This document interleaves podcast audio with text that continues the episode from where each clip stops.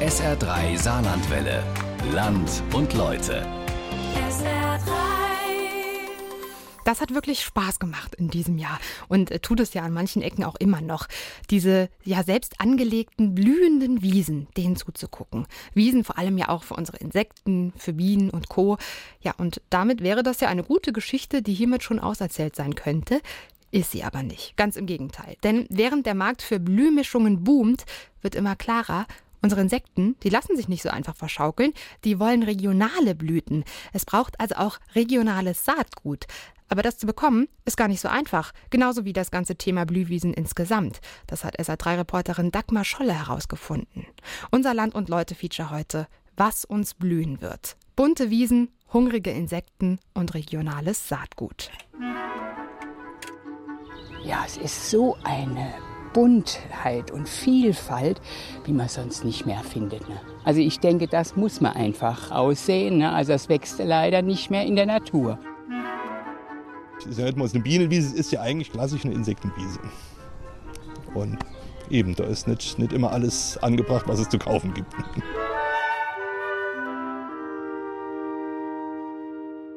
Blühmischungen, Insektenwiesen, Bienenweiden, boomt derzeit überall. Ich wurde angerufen, weil ich wollte ein bisschen mehr haben wie zwei Tütchen. Welchen Samen wollten Sie denn Beide Sorten, die Blüten und die Schmetterlingssamen. Spätestens seit der sogenannten Krefelder Studie vom Herbst 2017 ist klar, die Insektenvielfalt schwindet. 75 Prozent weniger Biomasse bei Fluginsekten seit 1989. Drei Viertel Verlust in knapp 30 Jahren. Das macht betroffen und weckt den Wunsch, mit bunter Blumensaat zu helfen. Wo wohnen Sie? In St. Arnwald. Also dann käme auch der Wiesensamen für sandiglehnige Boden in Frage. Mai 2019. Kostenlose Saatgutausgabe beim Regionalverband Saarbrücken. Da reicht ein Kilo Samen für 500 Quadratmeter, weil der Samen leichter ist. Ist natürlich für uns ein bisschen kompliziert, weil es verschiedene Arten von Samen gibt. Benedetta Baracchino. Sie arbeitet in der Tourismuszentrale am Saarbrücker Schloss. Normalerweise fragen die Besucher dort nach dem Weg. Jetzt halt nach dem Saatgut. Und wir müssen immer wieder nachfragen, welche Art von Boden die Leute haben, damit wir auch die richtigen Samen für den richtigen Boden rausgeben. Die Blumenwiese, ja. Also so ein Päckchen reicht für 10 Quadratmeter. Wenn Sie sich zwei Päckchen nehmen, sind es 20 Quadratmeter. Fakt ist, Saatgut ist nicht gleich Saatgut. Unterschiedlichste Preise, verwirrende Begriffe, fantasievolle Namen. Alles im Namen der Bienenfreundlichkeit gegen das Insektensterben.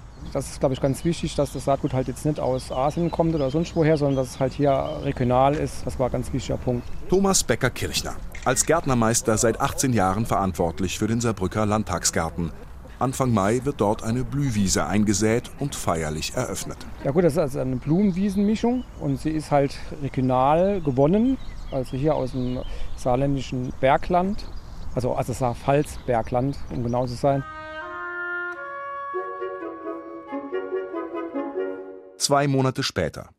Die Fläche hinter dem Landtag sieht struppig aus. Für die meisten Menschen keine Augenweide, eher ein Fleckchen ungepflegtes Grün.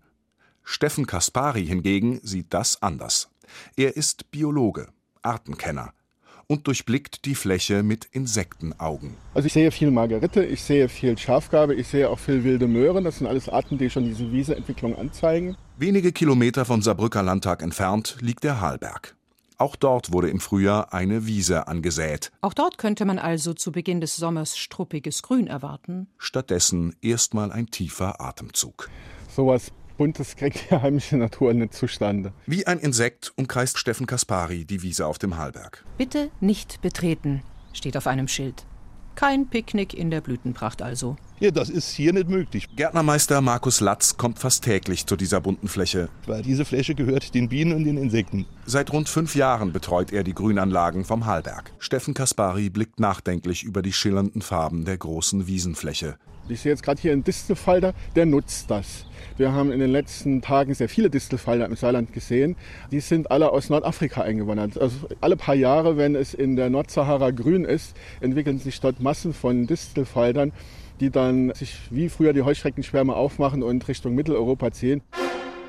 Die sind mit allem, was sie machen, furchtbar schnell. Also sie setzen sich irgendwo hin und zack, ein Ei gelegt und dann wieder gesaugt und dann wieder weiter so hochaktiv. Also wir können jetzt mal beobachten, was das Ochsenauge da tut. Ein kleiner orangebrauner Schmetterling. Es fliegt rum und sucht und sucht und sucht und findet nichts.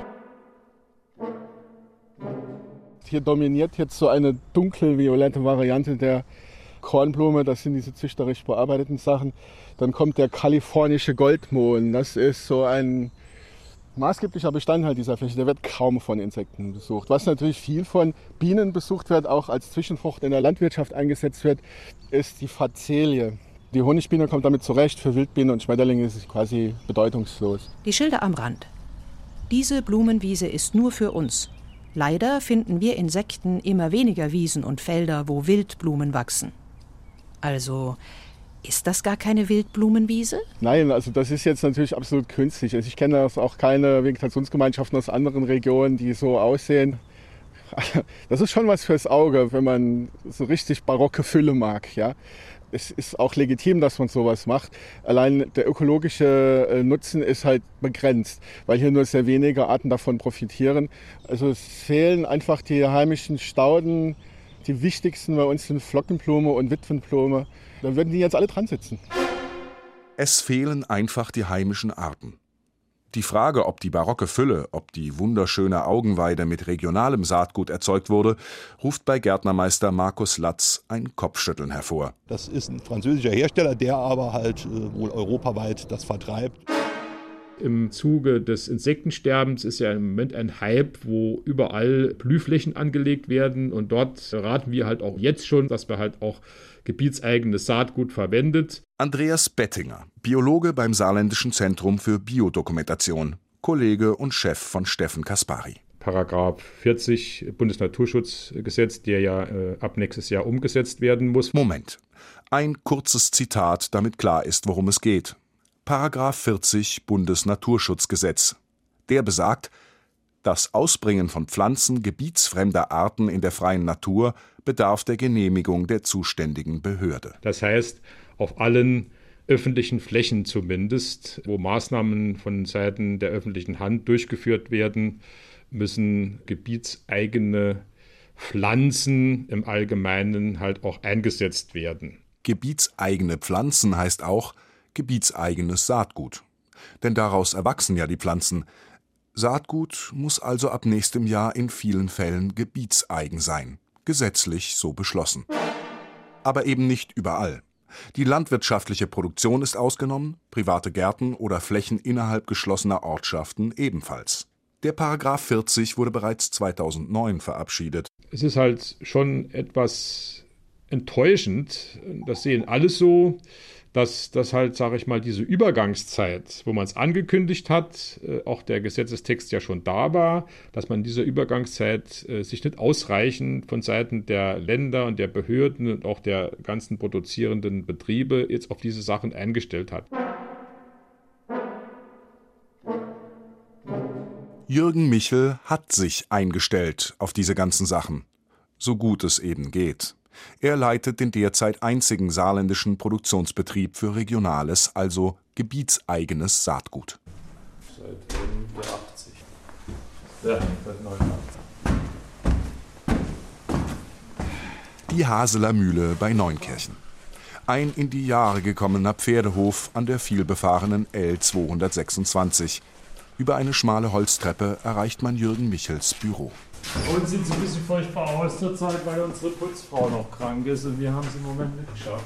Bücherstapel, einfaches Büro, Bollerofen. Jürgen Michel ist groß, hager, Anfang 60. Graue Haare und Stoppelbart.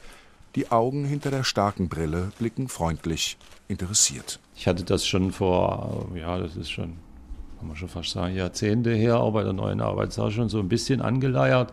In, so, in der Form, dass wir auch schon mal dort Wildsammlungen gemacht haben und die dann auch bei unseren Planungen, also bei unseren Bauprojekten auch mal so ein paar Ansagen gemacht haben. Und die Idee habe ich einfach nochmal aufgegriffen. Jürgen Michel beginnt zu experimentieren. Damals noch in der Gärtnerei am Franzenbrunnen, 2011. Die ist längst einer Wohnsiedlung gewichen. Er schafft es, den Integrationsbetrieb Haseler Mühle aufzubauen. Alle, die hier arbeiten, haben vorher nicht in der Regio-Saatgutvermehrung gearbeitet. Also ich komme schon ein bisschen verwandt her, bin Landschaftsplaner, bin Vegetationskundler, Pflanzensoziologe. Klar habe ich einen Bezug dazu, aber ich habe es ja nie vermehrt selber vorher. Das ist ja eine ganz andere Geschichte. Ein Rundgang über den Hof der Haseler Mühle zeigt das Ausmaß dieser Geschichte. Hinter dem arg in die Jahre gekommenen Haupthaus mit Stallungen und Büro reihen sich Gewächshaus und Werkstatt, Folientunnel und Lagerhalle. Der Platz ist knapp, das Budget eng und das Risiko hoch. Ich kann ja nicht halt mache, mache, mache produzieren, aber es fehlen dann die Aufträge. Also es muss ja ineinander verzahnt sein. Das geht ja nicht. Das ist ja nichts, was du jetzt sagst, okay, das machen wir jetzt, sondern das braucht ja auch seine Zeit. Wir fangen ja jetzt auch an mit Direktsaaten, haben wir im Winter auch schon gemacht. Also sprich direkt Saatgut ausbringen ins Freiland. Und das sind dann meistens die Arten, die auch großflächiger dann angebaut werden, manche halt auch hektarweise. Das äh, wird dann natürlich auch wieder eine andere Erntemenge. Das sind natürlich die Arten, die dann auch viel in den Mischungen vertreten sind. Halt, Drahthalle und dann Tritt. Aufbau eines Folientunnels gegenüber vom Gewächshaus. Daneben quadratmeterweise schwarze Quickpots, Pflanzpaletten aus dünnem Plastik. Der Folientunnel ist jetzt quasi nur für Anzuchtpflanzen von Luxemburg. Luxemburg? Wie passt das jetzt zum regionalen Saatgut? Wir haben Saatgut geliefert. Die Luxemburger Naturlandstiftung, kurz Sikona. Also kleine Mengen, was sie selber als regionales Saatgut in Luxemburg gesammelt haben, weil die auch einsteigen wollen in die Vermehrung, so sukzessive langsam. Und wir äh, ziehen jetzt erstmal Pflanzen vor. Ich glaube, das sind, weiß nicht, 15 oder 20 verschiedene Arten. Da haben gesagt, halt der eine Folietunnel ist halt Luxemburg und das muss man natürlich dann trennen, kannst du nicht vermischen. Dann wäre es ja gegen die Regiophilosophie. Natürlich ist es den Pflanzen egal, ob sie diesseits oder jenseits der Grenze wachsen. Pflanzen haben andere Bezugsräume als Gesetze. Und Paragraph 40 ist ein deutsches Gesetz. Die Regiophilosophie. Zur Regiophilosophie gehört auch noch etwas anderes. Die Arten sollen bleiben, wie sie sind. Sie sollen sich durch Anbau und Vermehrung nicht verändern. Um dem entgegenzuwirken, gehen wir nur bis zur fünften Generation. Das heißt natürlich, wenn ich jetzt von einem Ausgangsmaterial einen Bestand begründe auf dem Acker, den kann ich zehn Jahre beernten, bleibt das ja immer die erste Generation. Das ist ja klar. Nur wenn ich von dieser ersten Generation nochmal nebendran einen Acker mache, ja, dann ist es die zweite Generation. Und so geht das bis zur fünften Generation. Dann darf ich aber nicht mehr weiter vermehren, weil den kriegst du ja nicht auf dem Markt. Das ist ja Regio. Sprich, wir müssen den ja in unserem Produktionsraum, in unserer Herkunftsregion ja erstmal werben. Sprich, ein Kollege von uns, der ist in der Saison unterwegs und sammelt Arten kein Problem für den pensionierten Landschaftsökologen Eberhard Klauk. Weiße Haare, weißer Vollbart, Strohhut, ein Botaniker wie aus dem Bilderbuch. Nach eigener Aussage der einzige Samensammler im Saarland. So, und hier ist jetzt also diese Allium scorodoprasum, diese hier. Der Schlangenlauch. Und die werde ich jetzt mitnehmen. Also ich muss sie von unten nehmen und so abstreifen und dann in die Tüte machen. Der ist auch relativ schwer, der Samen. Ja, das ist ein großer ich weiß nicht, was der hat, 5, 6, 7 Gramm oder so. Klauk ist fast jeden Tag unterwegs. Auch Papiertüten sammelt er. Braucht er ständig. Für die vielen verschiedenen Samen. Die Arten, die er sucht, findet er fast immer. Denn das bunte Durcheinander einer Wiese ist für ihn wohl sortiert. Also keine Pflanze wächst zufällig und alleine, sondern sie sucht sich ihr möglichst optimales Umfeld aus. Und die Arten, die halt eben die gleichen Ansprüche haben an den Standort, die wachsen dann zusammen. Das ist eigentlich die Idee der Pflanzensoziologie. Also die Idee von der Vergesellschaftung der Pflanzen. Klauk zeigt auf einen hochgewachsenen Klee mit hellrosa Blüten. Der mittlere Klee. Lateinisch Trifolium medium. Und diese Kennarten bezeichnen dann auch die Pflanzengesellschaft. Also die Kennart von Trifolion medii. Also der Klee-Saumgesellschaft. Ist Trifolium medium. ja?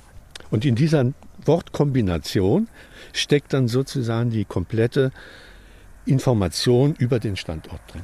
Also der Kundige kann aus dem, wenn ich sage, ich habe heute im Trifolion Medii gesammelt, dann weiß der, wo ich war.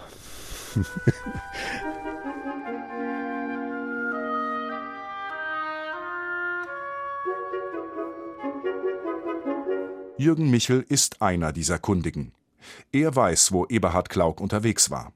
Dieses Wissen ist elementarer Teil der Regiophilosophie, sagt er. Wir zumindest, also ich sage jetzt wir, das sind alle Mitgliedsbetriebe bei unserem Verband, beim VWW. Also dem Verband deutscher Wildsamen- und Wildpflanzenproduzenten mit Sitz in Hessen. Wir tun alles dafür, dass man nachvollziehen kann, dass wir das wirklich so machen, wie es gemacht werden muss. Wie es gemacht werden muss, legen Verband und Gesetzgeber fest. Die Mitgliedsbetriebe des VWW erhalten eine Zertifizierung ihres Regio-Saatgutes. Die Kunden erhalten Transparenz. Dass es jederzeit möglich ist für einen Auftraggeber, der jetzt viel Geld für das Saatgut bezahlt, zu kommen und sich genau die Flächen anzuschauen, wo dieses Saatgut auch produziert wird. Und das kann man auch über unsere ganze Dokumentationen, die wir im Rahmen von unserer Zertifizierung machen, genau zeigen, da wächst zum Beispiel der Wiesensalbei. Da kommt der her, der dort in der Mischung drin ist. Und das können wir zu 100 Prozent belegen, wo das Muttersaatgut davon herkommt. Es wäre gut, wenn das alle Akteure am Markt auch so machen würden. Dann äh, wäre es ja auch Chancengleichheit, weil es ist ja immer ein einfaches dann zu sagen, okay, ich kann jemand unterbieten. Sommerzeit. Ein Acker hinter der Haseler Mühle. Staubwolken. Ein Traktor im Schritttempo. Ein Mann läuft nebenher. Er führt ein großes, flexibles Rohr am Boden entlang, bewegt es langsam hin und her. Wie einen Elefantenrüssel. Sie kommen quasi mit einem Staubsauger auf dem Acker und saugen dann den Samen ab. Hört sich jetzt äh, total verrückt an. Ja. Das sind in der Regel halt Arten, die Pusteblumen sind, also die einen Pappus haben, der, wenn er reif ist, dann wegfliegt. Pappusse nennt Michel diese flüchtigen Samenstände. Sie können natürlich mit der Hand pflücken, aber pflücken Sie mal ein Kilo von Löwenzahn oder sowas. Das, da sind Sie eine Weile beschäftigt. Sprich, Sie müssen es irgendwie technisieren in irgendeiner Form. Ja. Und da brauchst du erstmal den richtigen Fachmann zu, der versteht, was du eigentlich willst. Den haben wir jetzt gefunden, dass wir jetzt einen Metallbauer, einen Schlosser haben, der was von Strömungslehre versteht. Erfindergeist. Neuland betreten. Ein bisschen Verrücktheit gehört schon zu dieser ganzen Regiophilosophie. Aber man muss natürlich auch den Hasler Mühleweg entwickeln. Ja, das, man kann es nicht kopieren. Aber man kann sich austauschen, kooperieren. Bei Jürgen Michel fing das schon mit der Gründungsidee an. Da war Rieger Hoffmann ziemlich schnell im Gespräch. Ein Saatgutproduzent im schwäbischen Blaufelden. Weil erst mal waren die sehr bekannt, was solche Wildsaatgutgeschichten anging. Und zum anderen komme ich natürlich aus der Ecke. Also ich habe mal im Nachbarort einige Jahre gelebt und habe dann angerufen, gesagt, das und das haben wir vor, ob wir nicht mal vorbeikommen können. Und der Ernst Reger hat gesagt, ja, sofort, direkt einen Termin gemacht. Und dann hieß es gleich, ja, hast du was mitgebracht? Hast du schon Saat, wir brauchen? Ja, das war eigentlich so diese Geschichte, wo ich gedacht habe, das wird das Hauptproblem. Wie, wie kriege ich einen Markt? Das war 2010. Also Paragraph 40 Bundesnaturschutzgesetz war damals noch ganz frisch. 2009, gerade mal ein Jahr. Für die meisten noch ein weißer Fleck. Unternehmerisch unrelevant.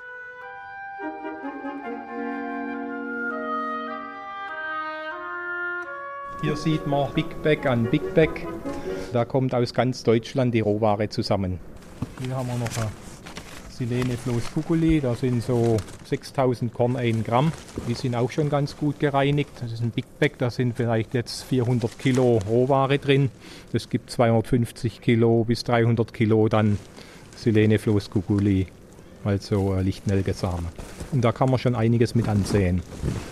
Ernst Rieger, untersetzt, bodenständig. Geschäftsführer der Firma Rieger Hofmann, im Sommer rund 40 Mitarbeiter, im Winter etwas weniger. Ja, ich selber habe von meinem Vater 17 Hektar offenes Feld übernommen, Acker und Wiese. und acht Milchkühe und sieben Mutterschweine. Zu klein, um zu überleben, sagt Rieger. Er hätte intensivieren können, Flächen pachten, wachsen statt weichen. Aber ich wollte versuchen, irgendwie was anderes zu machen in der Landwirtschaft, um hier zu bleiben, um hier durchzuhalten. Denn ich bin hier geboren und ich gehe davon aus, dass ich hier auch sterben werde. Ja. Ist zumindest mein Ziel. Also sattelte Ernst Rieger um auf die Produktion von Wildsaatgut. Inklusive der kompletten Ausreinigung, Mischung und Vermarktung. 1983 war das. Die anderen im Dorf erklärten ihn für verrückt. Ernst Rieger war das egal. Und dann habe ich gesagt, na ja, dann mache ich halt Wildblumen. Ohne zu wissen, was es kostet und was für ein Aufwand dahinter steckt und wie wir es machen. Denn seinerzeit war Paragraph 40 Bundesnaturschutzgesetz noch in weiter Ferne. Der Markt für Wildpflanzen und deren Saatgut eine überschaubare Nische. Aber Ernst Rieger hält durch. Stur. Mit Weitblick. Im Büro von Ernst Rieger hängt eine bunt eingefärbte Deutschlandkarte. Für ihn quasi die Geschäftsgrundlage. Man sieht hier eine Karte mit acht Produktionsräumen wo wir überall produzieren in Deutschland. Und jedes Saatgut kommt dann in das entsprechende Lager von 1 bis 8 und äh, geht dann wieder in die Gebiete zurück, wo es angesät werden soll. Aus dem Gebiet für das Gebiet. Damit schließt sich auch der Kreis zur Haseler Mühle. Dort wird Rohware produziert, vorgereinigtes Pflanzenmaterial. Die Feinarbeit erfolgt in Blaufelden. Wie bekommt man da die Stängel raus?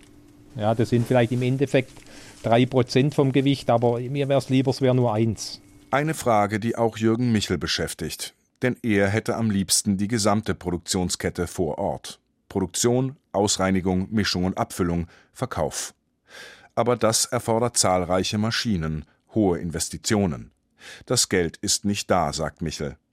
Aber zumindest den Vertrieb baut er nach und nach aus. Das Saatgut von der Haseler Mühle macht also den Umweg über Blaufelden kommt gereinigt und verpackt wieder zurück ins Saarland. Oder besser in den Produktionsraum 6 und darf dann auch nur dort ausgesät werden. Die Regiophilosophie hat klare Spielregeln. Und Potenzial für Erfinder. An den Ackerstaubsauger von Jürgen Michel kann Ernst Rieger nahtlos anknüpfen, denn die Formenvielfalt der Samen ist Faszination und Herausforderung zugleich. Wie bekommt man diese unterschiedlichen Samen in kleine Tütchen zum Beispiel? Riegers Antwort eine archaisch anmutende Maschine. Baujahr 1956. Ja, die habe ich von, von einem Händler gekauft in, bei Bonn. Und früher mal äh, lief sie bei einer deutschen äh, Saatgutfirma und dann wurde sie in die Ukraine verkauft und von der Ukraine kam sie jetzt wieder nach Deutschland. Ja, das ist eben so. Eine neue Maschine kostet 150.000 Euro und diese hat 25 gekostet. Und die läuft auch. Ein Samenkorn durchläuft etliche Maschinen und landet schließlich in einer Saatgutmischung. Mischungen sind das zentrale Produkt der Firma Rieger Hofmann, also genau festgelegte Mengenverhältnisse unterschiedlichster Samen, abgepackt in Tütchen, Säcke, Pakete. Und dann bekommen wir die Zusammensetzung und füllen dann die einzelnen Komponenten ab. Inge Groß, seit 20 Jahren dabei. Gemeinsam mit ihren Kolleginnen arbeitet sie die Bestellungen ab. Die Mischungen werden speziell von der Biologe erarbeitet, was in welchem Gebiet heimisch ist oder auch gut wächst vom Boden her, vom Klima. Der große Lagerraum ist nach Produktionsräumen aufgeteilt. Das Saatgut aus der Haseler Mühle liegt also in Regalreihe 6, südwestdeutsches Berg- und Hügelland. Ernst Rieger schaut geduldig zu und fasst sein Geschäftsmodell so zusammen. Wenn die Kontrolle gut ist, dann sind wir die einzigen Anbieter. Wenn die Kontrolle lasch ist, sind wir immer zu teuer. Kontrolle erfordert Expertenwissen. Proben nehmen, aussäen, überprüfen. Schulterzucken bei den Behörden. Notwendig ja, aber wer macht's? Wer bezahlt's? In Fachkreisen kursieren Zahlen. Danach werden in Deutschland jährlich mehrere tausend Tonnen Saatgut für Begrünungsmaßnahmen ausgebracht. In der freien Landschaft. Also dort, wo künftig laut Gesetz nur Regiosaatgut hingehört? Derzeit kommen noch erhebliche Anteile aus Kanada, Neuseeland, Osteuropa. Die wachsende Nachfrage nach Regiosaatgut kann derzeit nur zu rund einem Viertel gedeckt werden. Konkurrenz wird das Geschäft vermutlich beleben. Das Wildsaatgut in den prall gefüllten Lagerhallen von Ernst Rieger hat einen enormen monetären Wert, zig Millionen. Aber eben nicht nur. Rieger öffnet eine schwere Tür. Da gibt es verschiedene Kühllager.